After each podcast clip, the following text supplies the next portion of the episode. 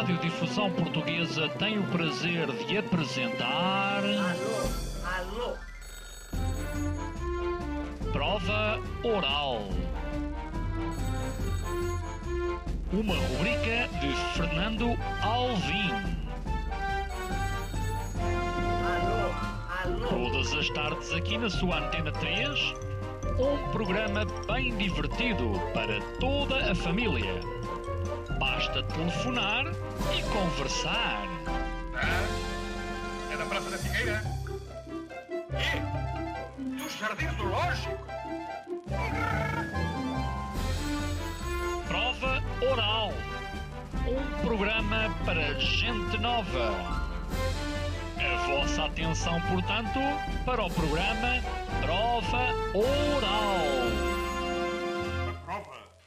Venceu a mais recente edição do Prémio Saramago. Sim, eu, eu tombei mesmo, assim, eu desmontei e comecei a chorar, e comecei a rir, comecei a falar um monte de coisa sem sentido, assim. Chama-se Rafael Galo. Foi, foi uma bomba atômica, né, de, de afirmação, assim, de crença em mim mesmo, né, que a minha escrita vale a pena. Quis ser rockstar, mas acabou a ser escritora. E aí foi engraçado, porque aí, quando o livro saiu, foi o momento que eu falei assim, bom, então acho que agora eu sou escritor. A prova oral recebe a sua dor fantasma esta quarta-feira, às 19 horas na Antena 3. Olá, sejam bem-vindos a mais uma edição da Prova. O nosso convidado de hoje é de São Paulo, já veio quatro vezes a Portugal e tem 41 anos. Há muitos que dizem que ele é uma das maiores promessas da literatura brasileira. Ora bem, ele tem 41 anos, não é propriamente um jovem. Eh, 41 anos ainda dá para ser uma jovem promessa, eh, Rafael. Bom, é, obrigado, Alvin, pelo convite. É engraçado, eu acho que é a primeira vez que eu ouço me chamarem de promessa e, e eu sempre achei curioso, assim, porque eu, eu sentia justamente isso, assim, e eu via até como uma certa vantagem, né? Tipo, ainda bem que ninguém me considerou exatamente uma promessa, porque aí é mais a questão do trabalho, né, mesmo? E olha, vejam livro a livro, vejam trabalho a trabalho, que leem e, e- disso a gente vai construindo, ou não, né, uma relação leitor-escritor, assim, que eu até prefiro, na verdade. Na verdade, eh, tu eh, estavas a passar por um mau período, tinhas enviado eh, o teu livro a várias editoras, consultado alguns amigos e a resposta quase consensual era era não. A resposta era não. Basicamente. e no meio de todos esses nãos, houve este prémio Saramago que é. Que, que- que- vem quase em contraciclo, não é?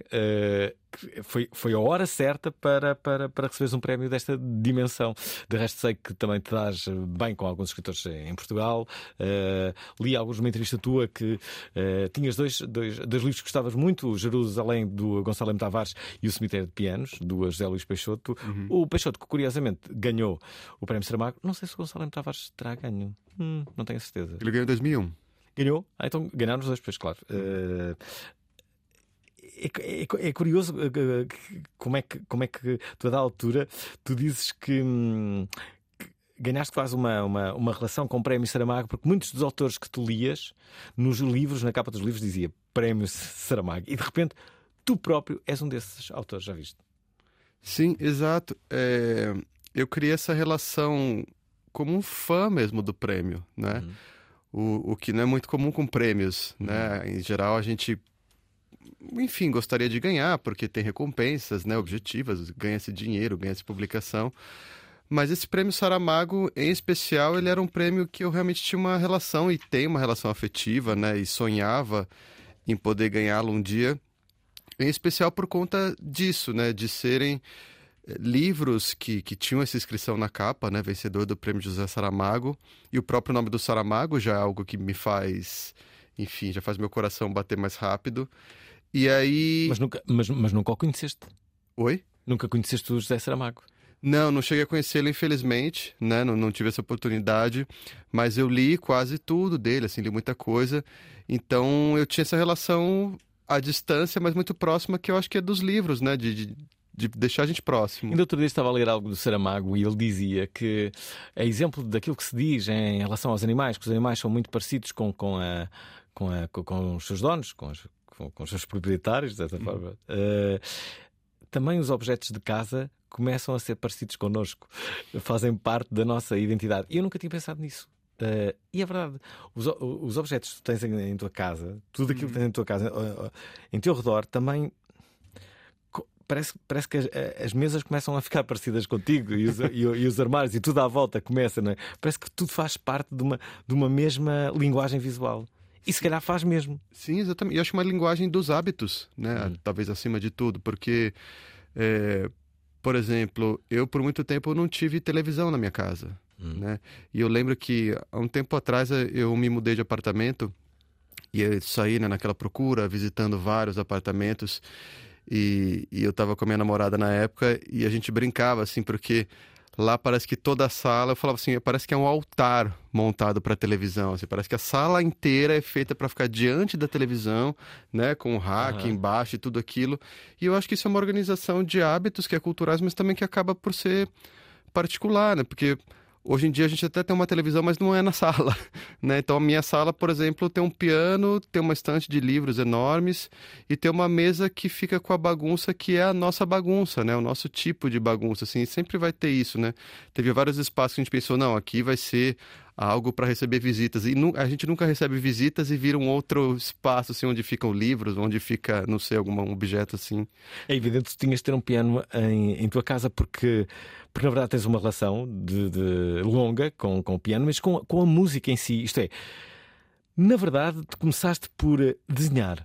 Sim tu querias ser uh, desenhador ou desenhista, como dizem no, uh, no Brasil. Sim, é. Depois descobriste a música e só muito mais tarde, a partir dos 30 anos, a escrita.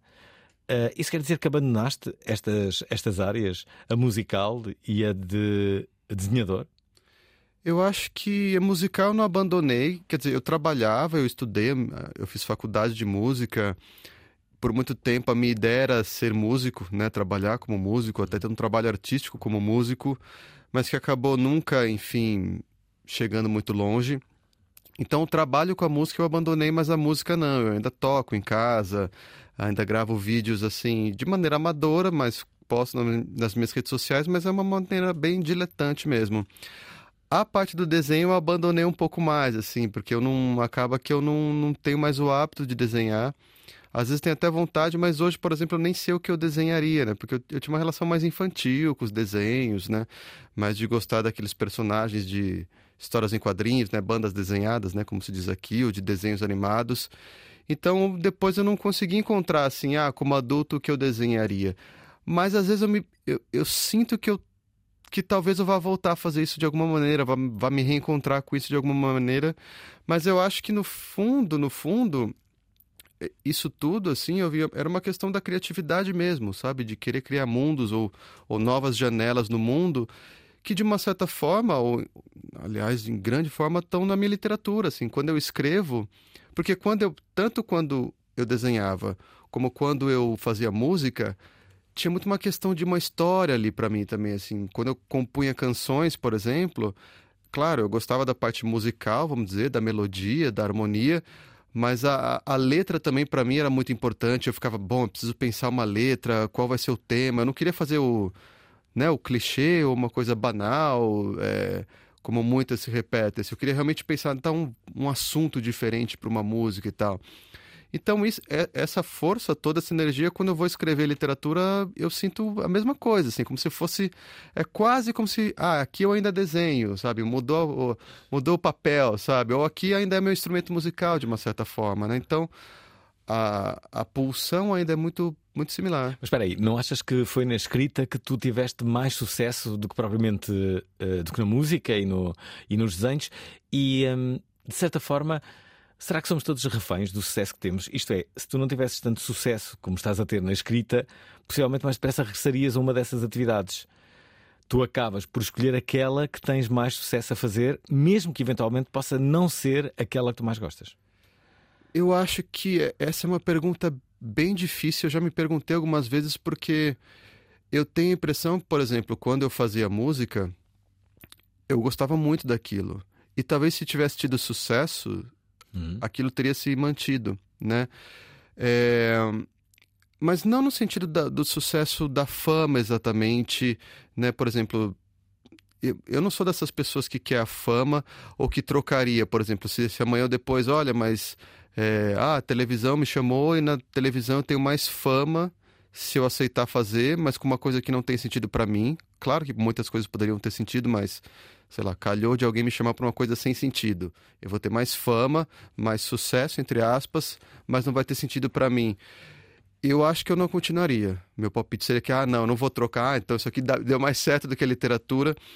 Mas eu acho que tem uma, con uma conjuntura das duas coisas, porque é sempre uma relação com o outro também, né? Então, eu acho que, por exemplo, para mim, pelo menos, né, que, que tem, eu tentei música por um tempo, você começa a tentar e você começa a ver que as pessoas não têm interesse em ouvir, não têm interesse em escutar, aquilo não vai muito longe, é difícil assim você se manter, falar assim, não, então vou gravar mais um álbum que ninguém mais vai ouvir, vou me dar todo aquele trabalho. Eu sei que tem muita gente que faz isso e faz assim, né, com uma, até com uma serenidade grande. Eu não sei assim se mas assim, nunca foi para mim também uma coisa assim, ah, a música não deu certo, eu preciso procurar outra coisa né, que dê certo. Eu, na verdade, eu comecei a escrever para mim. Eu não, eu não, tinha o projeto de ser escritora, não tinha essa ideia. E, e, ao mesmo tempo, aconteceu, porque eu escrevi um livro, porque eu gostava muito de ler, eu queria escrever também. E eu escrevi, ele ganhou um grande prêmio para inéditos também no Brasil. E essa, enfim, a, essa vida entrou na minha vida, assim. Então, eu também não sei dizer o quanto enfim, quantas coisas poderiam ter sido diferentes, mas é, em minha defesa eu quero dizer que assim, não, não foi uma, uma, assim, ah, eu vou buscar algo que me dê mais sucesso, assim, não foi um pensamento de negócio, de empreendimento, porque também a literatura não seria a melhor ideia nesse caso. Rafael, se eu for uh, ao encontro de algumas músicas tuas, consigo achar no Spotify ou, ou no YouTube? Ah, eu espero que não. porque na verdade, assim, eu, eu cheguei a gravar algumas coisas de maneira independente, Uhum. Mas assim, hoje eu até fico satisfeito de que eu acho que realmente não era um trabalho maduro ainda. Né? Então eu acho bom que não tenha sido. Enfim, não tenha dado certo, entre aspas, né? Não tinha tido sucesso porque. Isso, isso não, desculpa, isso não pode acontecer também com as primeiras coisas que tu escreveste? Sim, sim, sim. O que também é outra questão, por exemplo, depois que eu publiquei meu primeiro livro, hum e que eu tinha umas coisas antigas que foram o período de amadurecimento mesmo, que eram treinos, que eram brincadeiras.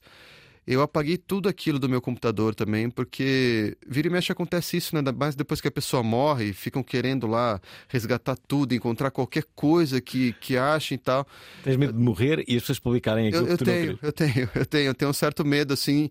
Eu tenho até salvo no meu computador, assim, um, um arquivo, né? Que sempre tem alguém próximo a mim que sabe com certa uma espécie de testamento assim fala olha o o seu, o meu piano vai para isso é olha o livro que não está pronto de contos os contos que estão prontos são esses então se eu morrer publique só esses contos nessa versão dessa pasta sabe adoro e, e o resto apague porque assim é, é um pouco estranho né depois a gente né, a pessoa que morre não tem o direito de se defender, ou enfim. Também acho. Uh, uh, é, é, isso mesmo. Ainda outro dia falávamos sobre isso mesmo. Uh, a necessidade imperiosa de haver uma respeitabilidade póstuma, não é? Pelo facto de estares morto, não quer dizer que uh, não possas uh, ser respeitado, não só nesse dia, como, como, como depois. Sim, mas é fica mais difícil, não é? Sim. Não estás cá para fazer o contraditório. Tu tens claro. medo de morrer?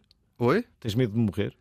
Não, exatamente. Assim, não, é, não é uma ideia que, que me ocorre, o que eu penso. Não, não penso sobre isso, assim. Mas tem, tem esse, esse dilema também, né? Porque o Kafka é um que, né, pediu pro amigo, né, é, queimar tudo, também apagar tudo, não publicar nada dele.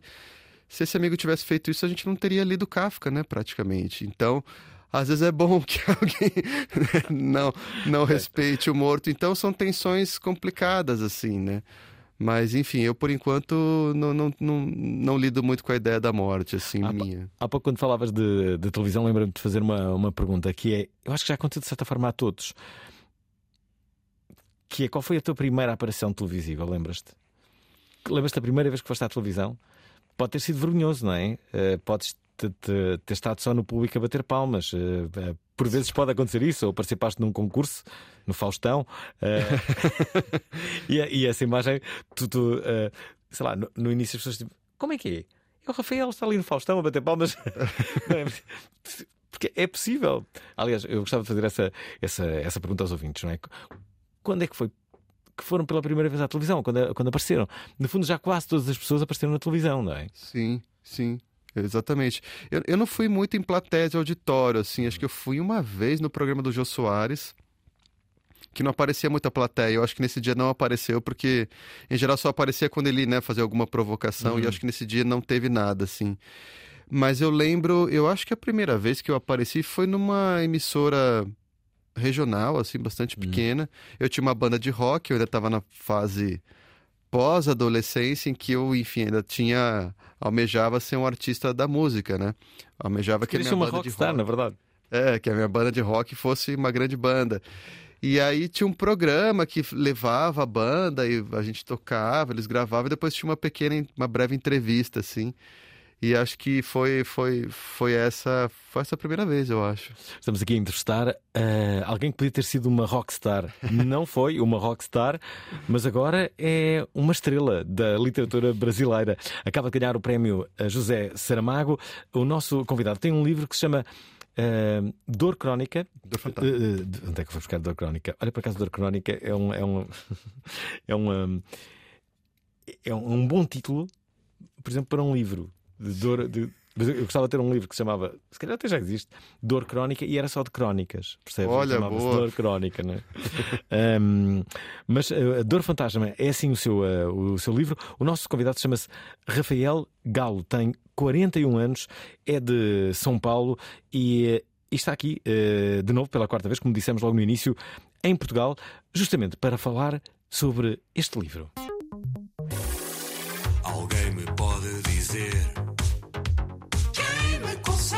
Explicar?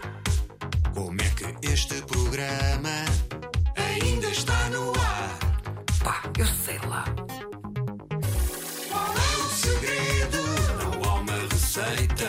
É encher chouriço de segunda até sexta. E depois é aquela cena. Dislexia do apresentador. É como o azeite rebelde. Chuva dourada que paira no ar. Foi em setembro de 2002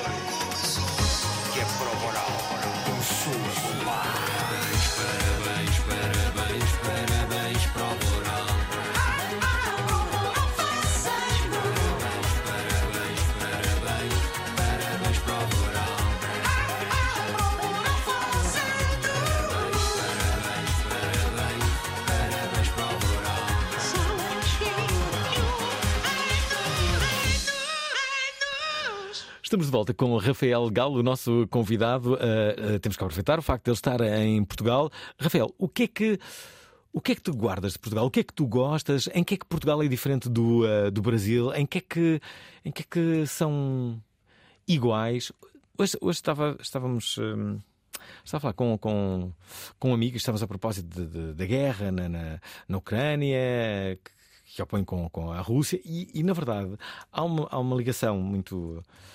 Há, há- muitas- há- há muitos russos que têm ligações familiares à Ucrânia e o contrário também, e ucranianos têm ligações eh, familiares à, à, à Rússia. E eu estava a dizer, estava- aqui a encontrar um paralelismo e o, que- e o que eu dizia, ah, isto- inicialmente eu dizia, ah, isto era a mesma coisa que agora a Espanha, e depois disse, não, não, não, Espanha não. A grande maioria dos portugueses não tem qualquer relação familiar com, com a Espanha, mas há muitos brasileiros que têm relações familiares com, com Portugal e vice-versa. Isto é, faria mais sentido, ou faria algum sentido, eh, haver um, aqui uma, uma- um, um exemplo que fosse eh, semelhante, era este, era de facto nós. hum, era a mesma coisa que agora nós entramos em guerra com o Brasil, que era, mas, que raio de sentido é que faz isto, não é?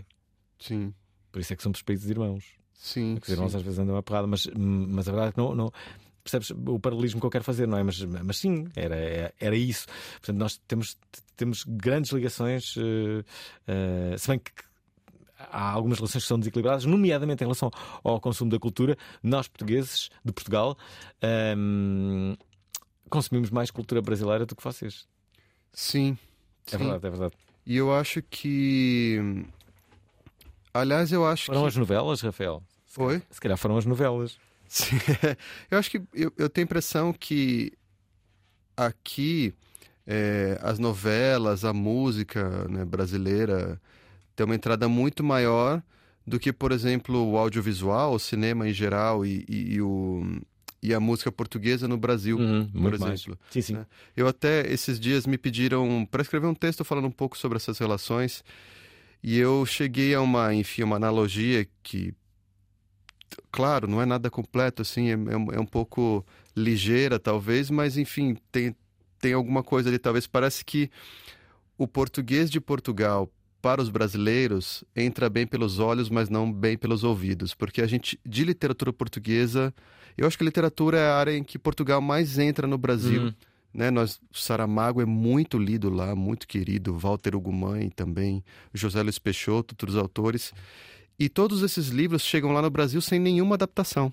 Né? É o mesmo texto que tem aqui, não tem notas de rodapé, não tem glossário, não tem nada.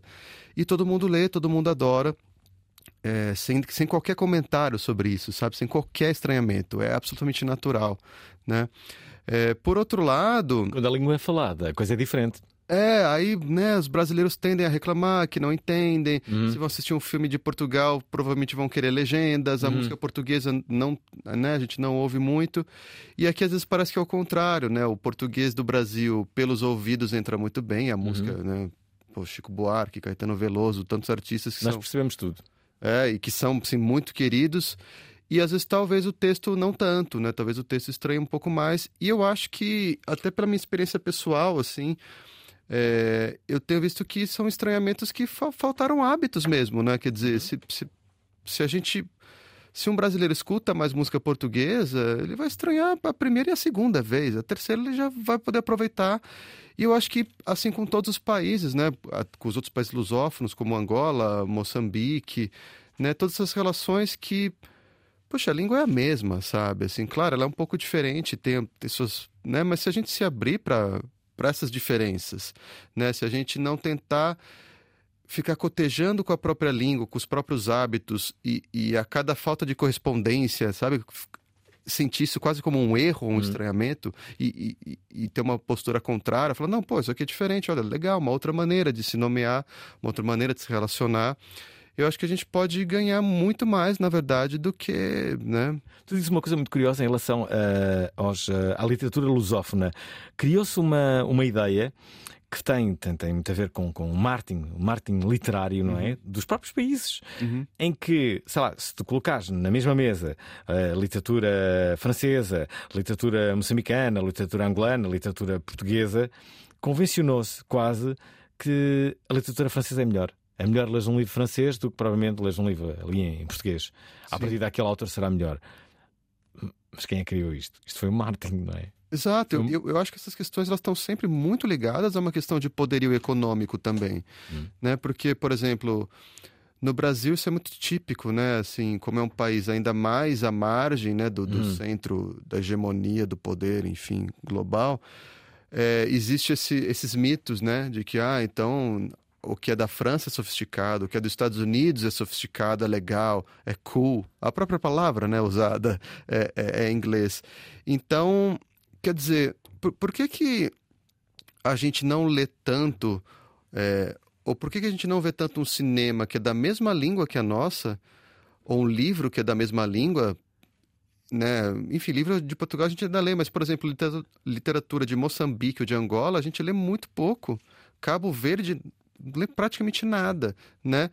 E aí vai lá, gasta-se dinheiro com uma tradução né, do inglês para o português para trazer para o Brasil, é, ou de outro país, da França, que, que, que é mais distante em tudo. A língua é outra, em quilômetros é mais distante, não, não há nada ali que seja mais próximo a gente.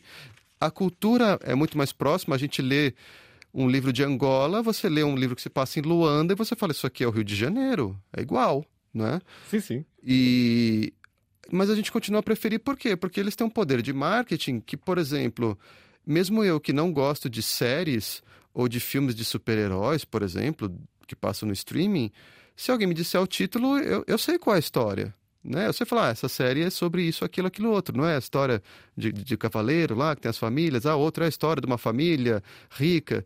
Você sabe porque aquilo é atirado o tempo inteiro na sua cara, né? Aquilo é jogado no seu colo.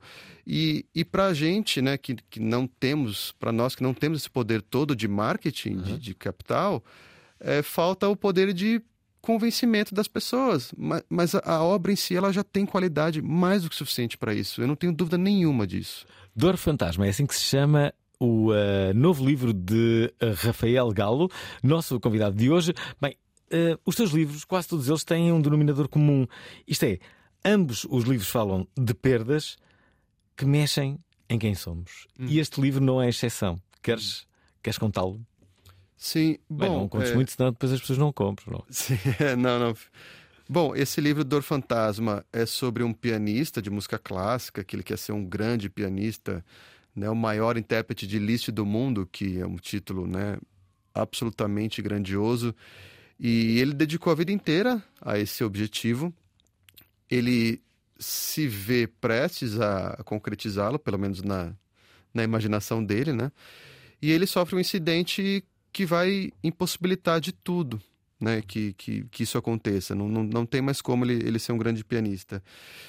E e aí o rebentar também, então tem essa, essa perda, né, que vai ser uma perda por conta do acidente, né, de um, de um ferimento, mas é uma perda do eu, porque para ele não é só uma questão de, ah, então tá, então não posso mais ser pianista, um grande pianista, então eu vou fazer uma outra coisa, eu vou dar aulas de música, eu vou ser um teórico da música, eu vou, enfim, vou escrever um livro, né, que ainda, ainda seria possível, né, ainda que precisasse ditar, ele conseguiria.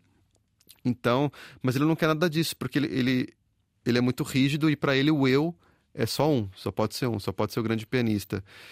E o Rebentar, que é meu romance anterior, mas que também vai ser o posterior, porque agora vai ser lançado aqui em Portugal.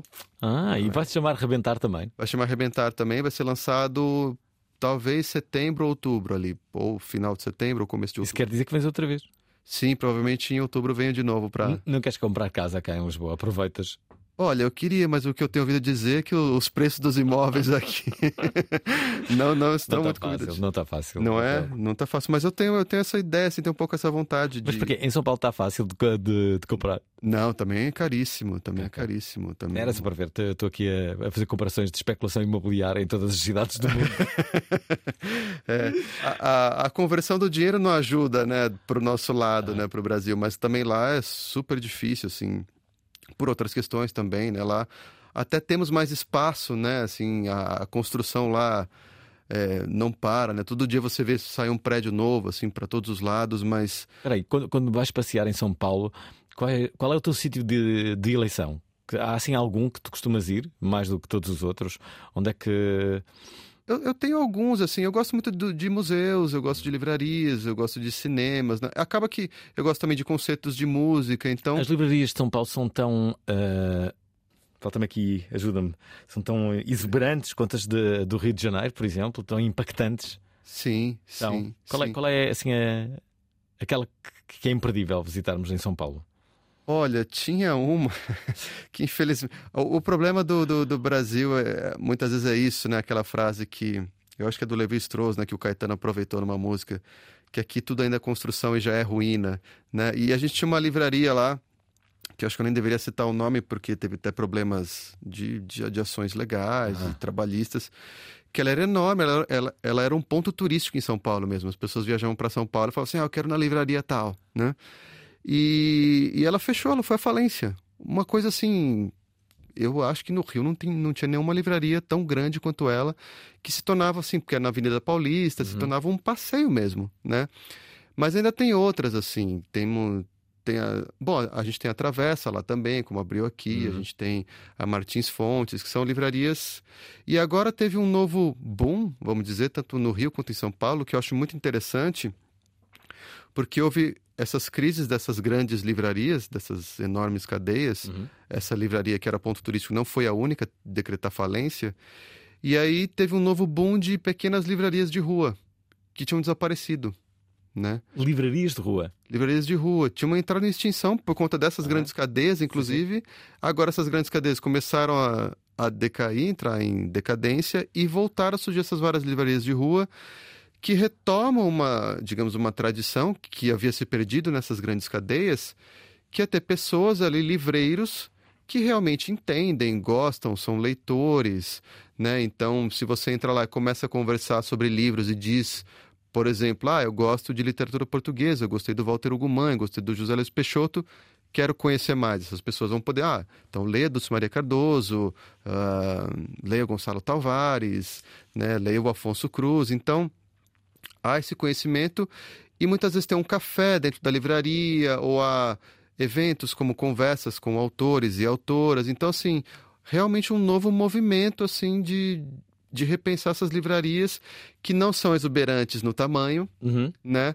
Mas têm sido experiências mais exuberantes de uma certa forma. Eu adorei as livrarias do, eh, do Rio de Janeiro. Confesso-te que, que antes de ir me diziam sempre que eu tinha que visitar as livrarias. Eu não, não tinha entendido Uhum. porque, é que, porque é que tantas pessoas me diziam isso e entendi depois de as visitar. Assim, realmente é incrível. Ah, já agora há pouco, quando estavas a falar da tua carreira musical e, e ah, no fundo somos todos reféns dessa quase obrigatoriedade de termos sucesso ou não com aquilo que, que, que- que fazemos, de repente eu imaginei-te um autor ah, que és, não é? Um escritor que escrevia livros, mas que havia um problema. As pessoas, quando liam os seus livros, adormeciam sempre. Era, eras uma espécie de suporífero. eh, E isso, já viste que era um, um escritor saber que, que, que as pessoas adormeciam sempre eh, a ler os, os seus livros, o que seria uma coisa má para, para, o, para, o, para o mercado de livreiro, mas que seria uma boa. Uma boa coisa para as pessoas que tinham dificuldades em adormecer e que sabiam que aquele era, era, era um medicamento perfeito para, para, para o fazerem. Já viste, tu seres conhecido como a pessoa que mais adormecia ah, os leitores. Mas não é esse o caso. Tu estavas a falar, já não estavas a falar sequer da dor fantasma, tu ias falar sobre o teu ah, segundo livro que se chama ah, Rebentar. Rebentar, que vai ser editado em setembro, outubro deste ano em Portugal, isto alguns anos ah, depois de ter sido editado no Brasil. Bom, e, e- e fala então sobre uma mãe que após o desaparecimento do seu filho, 30 anos, parece-me, após esse desaparecimento, ela decide o que é, Rafael? Ela decide, depois desses 30 anos de buscas, né, de espera, de todo aquele esforço, ela decide colocar um fim a essa história e ter um processo de aceitação de que ela perdeu esse filho, esse filho não volta mais, né, por conta de algumas coisas que aconteceram. Ela fala, bom, ainda que ele voltasse, seria um adulto, seria um estranho, não é aquele meu filho. E como ela ficou muito presa nessa essa esperança, essa busca, ela decide não que ela quer se dar o direito de recomeçar a própria vida, né? Inclusive, por exemplo, ela nunca se deu o direito de mudar de casa sequer, porque sempre tinha a perspectiva não, mas se ele voltar, ele volta para a mesma casa. Ela mantém o quarto dele arrumado, né? Ela vive viveu para esse filho e de repente é se dar o direito de falar não, eu vou mudar de casa, eu vou fazer outras coisas, eu preciso o que também é uma questão de identidade. De novo, voltando àquela questão né, da, da, da casa, o quanto a gente arruma ou não, isso tudo forma né, o, o grande eu, quem eu sou. Né? Então, deixar de ser essa pessoa, esse eu, cuja casa é uma. Mais do que uma homenagem, é uma, é uma prece quase, né, para que esse filho volte o tempo inteiro, é um apelo para que esse filho volte inteiro. Está tá sendo organizada para uma volta desse filho, como se estivesse sempre prestes a acontecer. Não, né? Assim, agora minha casa vai ser uma casa para mim para o meu marido, não, não para esse filho que já não está aqui. Então, toda essa reorganiza- reorganização desse universo e desse luto mesmo, né? É esse o processo do livro. É curioso que nós eh, temos, eh, temos eh, pelo menos dois casos que em Portugal toda a gente conhece, de duas crianças que desapareceram. Uma é um caso mundial, que é o caso da Medi, não é? Foi na Praia da Luz, no, no, no Algarve. E outro é a mãe do Rui Pedro, que eu direi que muito poucas pessoas sabem como é que se chama a mãe do Rui Pedro. Basicamente é como se o nome dela fosse mãe do Rui Pedro. Na verdade, ela ela chama-se Filomena Teixeira. Mas eu diria que a grande maioria dos, do- dos portugueses só conhece por mãe do, do Rui Pedro. E, e- e foi um miúdo que, que- que desapareceu e de- depois de muitas buscas, muitos processos, a verdade é que nunca foi encontrado. Uhum. Sim, e são histórias assim assombrosas, né? Lá No, Brasil, vocês também devem ter, não? Sim, lá no Brasil a gente tem alguns casos também assim. E Qual é mais mediático? Há algum que é mais mediático que todos os outros? eu acho que um mais recente e é, é muito curioso, eu vou contar essa história porque foi do, do Pedro, que se chama, enfim, virou Pedrinho, né? E foi conhecido como caso Pedrinho, que é um caso em que a mãe deu à luz ao bebê, estava na maternidade ainda, no hospital, E entrou uma outra mulher e, e disse que trabalhava ali no hospital e que precisava levar o bebê para uns exames. E levou ele embora. E ele sumiu, ele desapareceu, ninguém mais soube. Até que 17 anos depois, aí também ela, né, a mãe do Pedrinho, de novo esses papéis, né? Como vira, vira o seu eu, vira o seu papel. A mãe do Pedrinho, que é a Lia Pinto, também procurando pelo Pedrinho, com essa esperança e tudo mais, é, conseguiram encontrá-lo com 17 anos. Essa mulher que o sequestrou criou como se fosse filho dela. Então foi uma novidade para ele. que, e será que ele sabia que não era filho dela? Claro Não, que não. não. Não sabia. Era, seria... Como, como é que descobriram?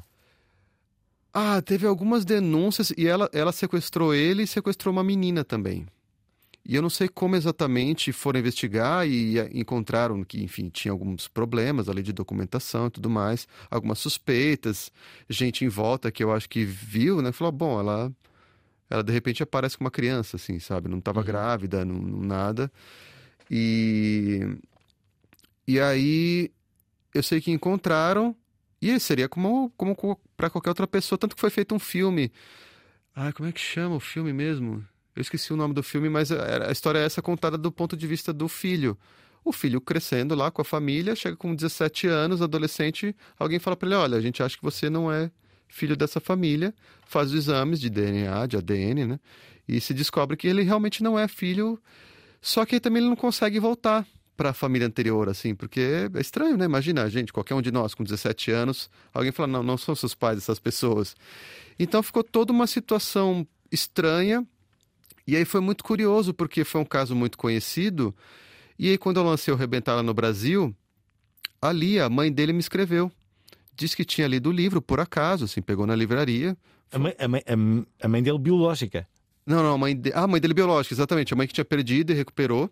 A mãe do Pedrinho. A mãe do Pedrinho, exatamente, Bem. como se fosse a mãe do Rui Pedro. Bem, acertei com esta história consegui agora que tu me desse essa informação. Essa informação é ótima. É, e ela leu o, o, o livro, assim, por acaso, encontrou numa livraria e me escreveu. E falou: Ah, Rafael, eu li o livro e achou be- muito bonito o livro, agradeceu e tal. Ela falou: Ah, eu também vivi algo assim. E eu lembro que na época eu mandei essa, eu enviei essa mensagem pro, pra minha editora, né, pro pessoal da minha editora. E eu falei: Olha, não é pra fazer alarde nem nada, assim, mas só queria que vocês soubessem, porque é uma história que, que tem algo de real, né, que, enfim, que encontrou uma, uma ressonância na realidade. E aí a pessoa do marketing, né, que era alguém de jornalismo, Uhum. que falou, falou, é a mãe do Pedrinho, e eu não tinha percebido. Daquele caso, e eu fui ver, e era ela mesma, assim, depois a gente até sentou, tomou um café para conversar, e foi muito impressionante, porque até essas conversas de quando, ela falou, olha, mesmo meu filho que voltou com 17 anos, ele não volta inteiro, não é? Vou-te contar algo que eu acho que outro dia confidenciei aqui eh, neste, neste, neste programa, há cerca de duas, três semanas, e eu escrevi, escrevi mesmo para a Natasha eh, Campos, eh, é assim que ela se chama. Este nome, assim, se calhar não diz nada, mas se eu te falar daquela famosa eh, miúda que esteve em cativeiro. eh, na Áustria durante oito anos, na verdade. Ela, ela hum, foi sequestrada quando tinha 10 anos de idade, quando estava a caminho da, da, da escola, e depois ficou oito anos em, em cativeiro. Talvez este tenha sido o caso a nível mundial mais, eh, mais, mais falado. Depois eu, eu escrevi-lhe através do, do, do Instagram, possivelmente não queira ver, mas a- a- aproveitei para, para ler a história dela, o que é que tinha acontecido. E a verdade é que ela tornou-se, obviamente, uma figura muito conhecida, eh, sobretudo na Áustria, embora eu penso que para a grande maioria das pessoas que, que nos estão a ouvir se recordam deste, deste, deste caso. O que eu não sabia é que eh, depois de, de, de- ela ter saído, há, há- um filme baseado no, no, no- livro que ela, que, ela, que ela própria lançou. Ela teve um talk show na, na televisão. Depois li também qualquer coisa eh, que, que dava como certo que ela tinha comprado a casa onde tinha estado em cativeiro. Ela própria comprou aquela casa. Deve haver aqui alguma explicação para isso. E, hum, e há muita gente que, que- na Áustria, não é? Que acha que foi um delírio dela. Isto é, uma coisa tão dramática quanto esta, ainda há pessoas que dizem: não, isto foi um delírio da miúda. Ela pronto, qui- quis estar com, com- Pois é, o síndrome de Estocolmo, não é? Uh, mas sim, uh, tu, tu sentiste que nem isto é consensual, não é? Repara, a dor que possa uh, ter havido. ter havido em, em, tudo isto, não é? Obviamente, ela, foram, foram várias as coisas e, e, é, e é, muito curioso percebermos isso. Deixem-me só, ouvintes da Pravaral, dizer que estamos a entrevistar Rafael Galo, autor, entre outros livros, na verdade tem quatro, quatro livros, Três, por enquanto. Três. Pronto. Mas um vale por dois. É este último. Chama-se Dor Fantasma. Juntamos três arquitetos e um geógrafo no mesmo programa. Nós tentamos fazer quase um scan ao território para percebermos esta coisa do que é que nós, onde nós habitamos. Os quatro falaram sobre território, sobre a N2. A N2 é um uma espécie de superlativo, não é? Hum. É, a nossa, a nossa estrada maior. Perguntamos a todos se Portugal era um país bonito. Portugal é muito bonito, eh, é um país no qual eu me revejo e a Estrada Nacional 2, nesse aspecto, também é um belo retrato. Esta quinta-feira vai ser bonito. Do Instituto no Porto para o Mundo, marcamos território. Às 19 horas na Antena 3. Estamos de volta para a última parte da conversa com Rafael Galo, assim se chama, eh, é de São Paulo, tem este último livro que se chama Dor a Fantasma, razão pela qual o trouxemos aqui a este, a este eh, programa. Bom, eh, já explicaste basicamente algumas das coisas que estão presentes nestes, nestes teus livros, já ficamos a conhecer um pouco da tua vida, a tua ligação não só com música, mas também com a publicidade. Uhum. É verdade. Também já aqui entrevistei o Washington Oliveto, uh, famoso publicitário uh, brasileiro, que, entre muitas das coisas que lhe aconteceram na vida, uma delas ficou célebre, ele foi raptado. Sim. Foi raptado durante nove meses e foi procurado uh, por todo o Brasil e, na verdade, ele esteve sempre em São Paulo. Ele, ele esteve sempre em São Paulo, não é? Ele, ficou, ele foi raptado dentro da própria cidade, uhum. uh, mantido em cativeiro durante, durante uh, nove meses e, uh, e tornou-se. Bem, já era, não é? Ele já era. Na, na altura já era muito, muito, muito, muito conhecido. Curiosamente, uh, tu, tu adotaste um, um pseudónimo, Pestana. Pestana, que faz lembrar uma, um personagem de um livro. De que livro é que é o Pestana?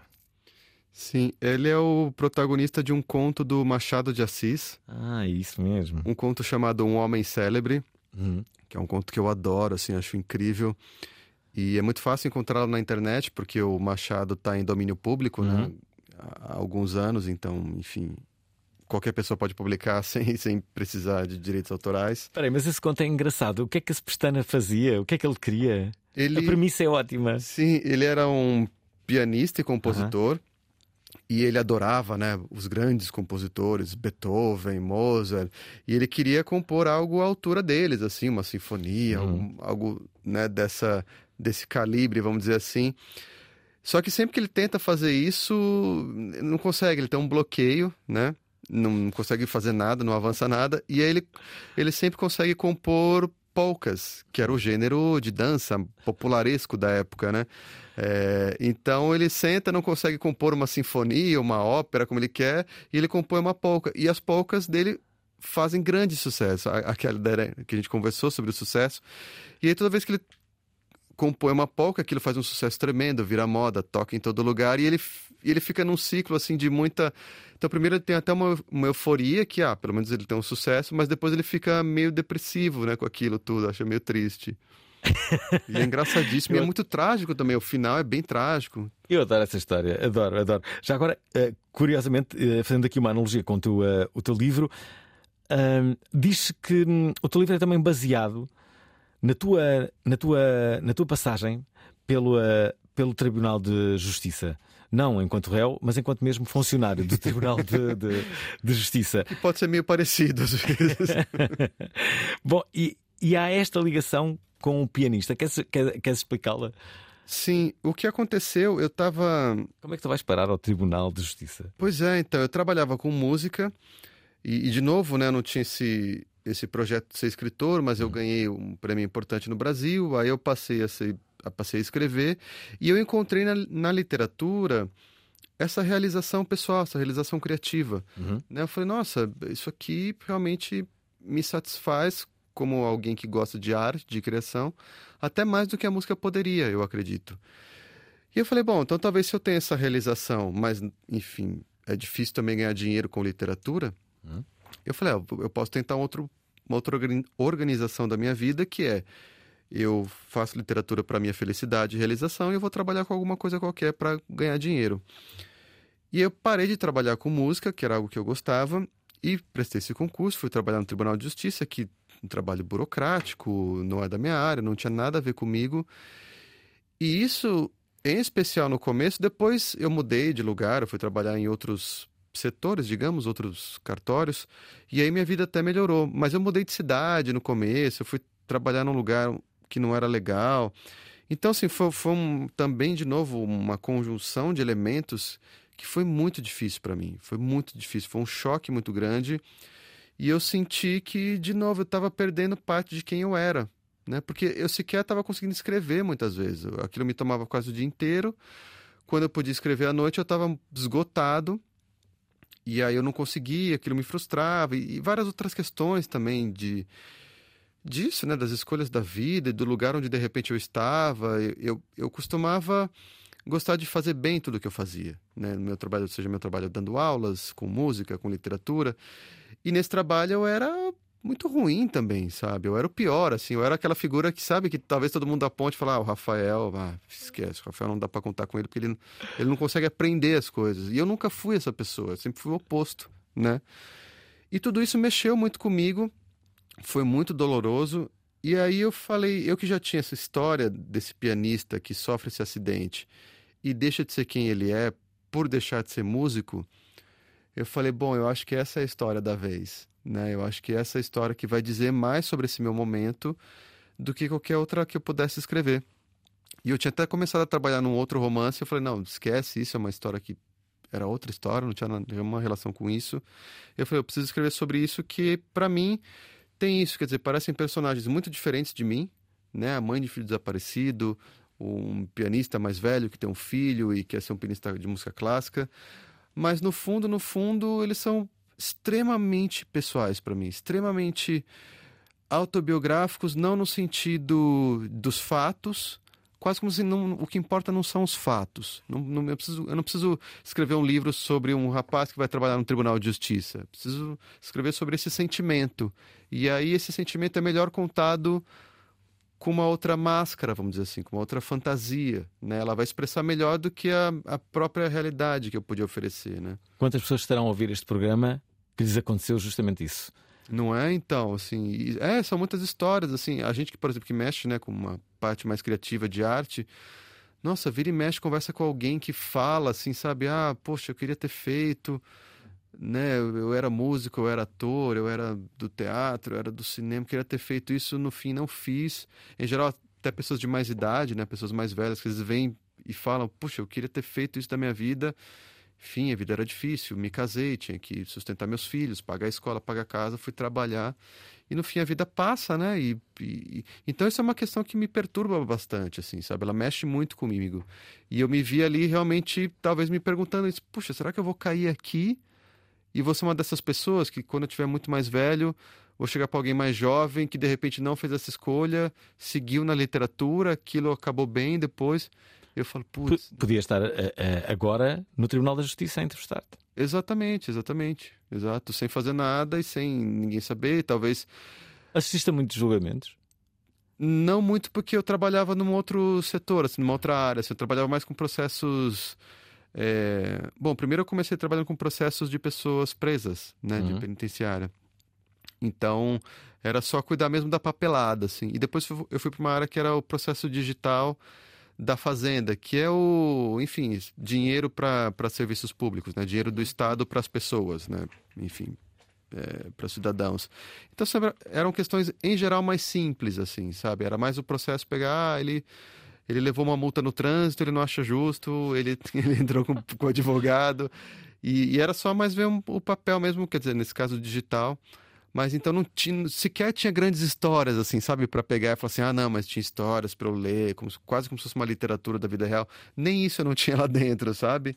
Então era realmente bastante desinteressante. O ambiente nos tribunais é sempre, é sempre um tanto ou quanto tenso, não é? Sim, há histórias que podem ser realmente você olhar e falar, nossa, isso aqui, isso dava um livro, dava um filme, né? Mas não, o material com que eu trabalhava nem, nem para isso servia muito. Olha, já estás a escrever um novo livro ou não? Sim, estou. É, estou trabalhando. Estou trabalhando em dois em paralelo, porque tem um livro de contos meu que vai sair no Brasil. Hum. É, no, no começo do ano que vem. E também estou começando o meu próximo romance, né? Comecei a trabalhar na história, a desenhar os personagens. Eu tenho muita Deixa-me adivinhar, é sobre uma perda que depois transforma. Olha, ele é menos, ele é menos diretamente sobre isso, assim, mas ele sempre tem alguma coisa assim de de uma questão que talvez lide com isso, assim, que, que tire, né, o personagem, o protagonista do, do que ele gostaria que a vida dele fosse, Uhum. né? Tira da ordem, assim, olha, ficaria tudo em ordem, em paz, se minha vida fosse assim. E de repente tem algum elemento que falta e que aquilo tudo começa a ter certos colapsos, né? Mas nesse não é, não é tão frontal, assim, até porque tem, tem mais personagens, não é só um protagonista. Terias adivinhado a vida que, que tiveste ou que basicamente acabou por, por, por te acontecer quando tinhas 10 anos?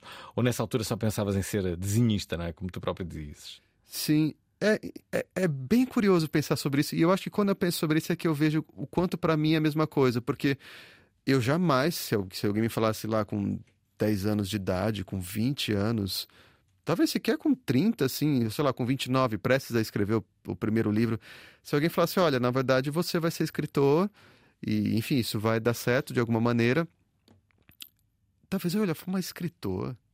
Quando criança, eu com certeza eu assim: o que, que deu errado? Eu quero desenhar, eu não quero escrever, né?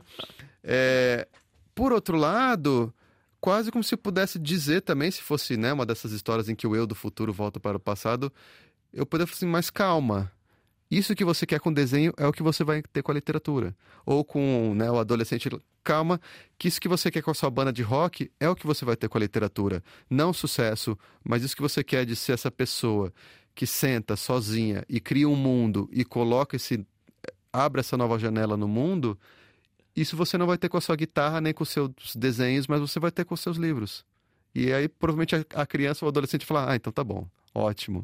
Será que vais ser escritor para sempre? Essa é uma boa pergunta, assim. Eu acho que. Eu espero que sim, porque hoje eu acho que é uma coisa que me realiza. Mas eu tô aberto à possibilidade de amanhã ou depois falar: "Ah, não é mais o que eu quero. Se, se amanhã ou depois não ser mais uma coisa que me realiza, que tem um significado real, eu não vou fazer porque, enfim, como se fosse uma prestação de contas, né? O que as pessoas esperam de mim é isso, eu preciso entregar outro livro. Isso eu não vou fazer. O que é que tu ias fazer então? Ias regressar aos desenhos? Ias regressar à música, à publicidade? Ah. Ou inventarias uma coisa nova? Talvez alguma coisa nova, assim. Eu lembro que quando eu estava, né, antes de sair o resultado do Prêmio Saramago, que eu estava muito frustrado, porque o livro, enfim, nem o editor queria, as pessoas tinham lido e não tinham gostado, era um livro que muita gente dizia não, né, como você disse. Eu já estava assim começando, eu pesquisava no Google assim, curso de arte em cerâmica, e eu ficava olhando, falava, ah, de repente eu vou tentar, eu vou fazer umas aulas, de repente eu gosto, vai ver que é isso que eu vou fazer agora. Então eu estou aberto a fazer outras coisas. Mas realmente eu não tenho nada no momento que faça o meu coração bater ou, ou minha cabeça realmente ficar tão inquieta e desassossegada quanto as histórias que eu posso criar na literatura. E, e eu, eu tenho certas dúvidas se eu te- conseguiria encontrar isso hoje, sabe? Última pergunta, porque falaste em coração a bater. Já sabes o que é o amor e já sabes o que não é? Eu acho que essa é a pergunta, essas duas, né, que, que são uma só, são as perguntas centrais desses dois livros, assim, o, o, o que é o amor, do que ele é feito, e portanto, assim, uma mãe de um filho desaparecido que só tem o próprio amor, mas não tem o filho, o que é o amor pelo filho, se você só tem o amor, não tem o filho, e o dor fantasma é o oposto, né, o filho está ali, está presente, mas o pai não se importa porque ele só se importa com o próprio desempenho. Então é quase como se um fosse essa- esses dois lados. Assim, o primeiro, bom, o que é o amor? Vamos tentar investigar. E o outro, bom, vamos ver o que não é amor, com certeza. E eu não sei se eu posso dizer exatamente assim. Eu, eu acho que para mim é uma descoberta renovada. Assim, eu confesso que eu já tive ideias diferentes, inclusive, sobre amor, sobre relacionamentos, que eu tinha até mais convicção de que não, então amor é isso, amar é assim que deve ser. E eu perdi bastante dessa convicção e eu acho que essa abertura no fim é melhor até, sabe? Assim, olha, não existe um único jeito, não existe o um jeito certo, não existe o um jeito sequer que você combina entre duas pessoas e a gente toca o resto da vida assim, né? A gente tem que sempre redescobrir e de uma certa forma refazer esse amor também, né? E pronto, algumas pessoas possivelmente deverão ter sentido amor pelo nosso convidado de hoje, que tem este livro, uh, que se chama justamente Dor Fantasma, Rafael Galo. O mais recente prémio José Saramago foi o convidado de hoje da Provaral. Adorei que tivesse vindo a este programa. Fica já o convite para vires de novo quando em setembro voltares a Portugal para uh, lançares, agora na sua versão portuguesa, o teu segundo livro que se chamava Rebentar. Exato. Claro, eu agradeço e agradeço o convite e volto com prazer. Amanhã estamos de volta para mais uma emissão. Até amanhã.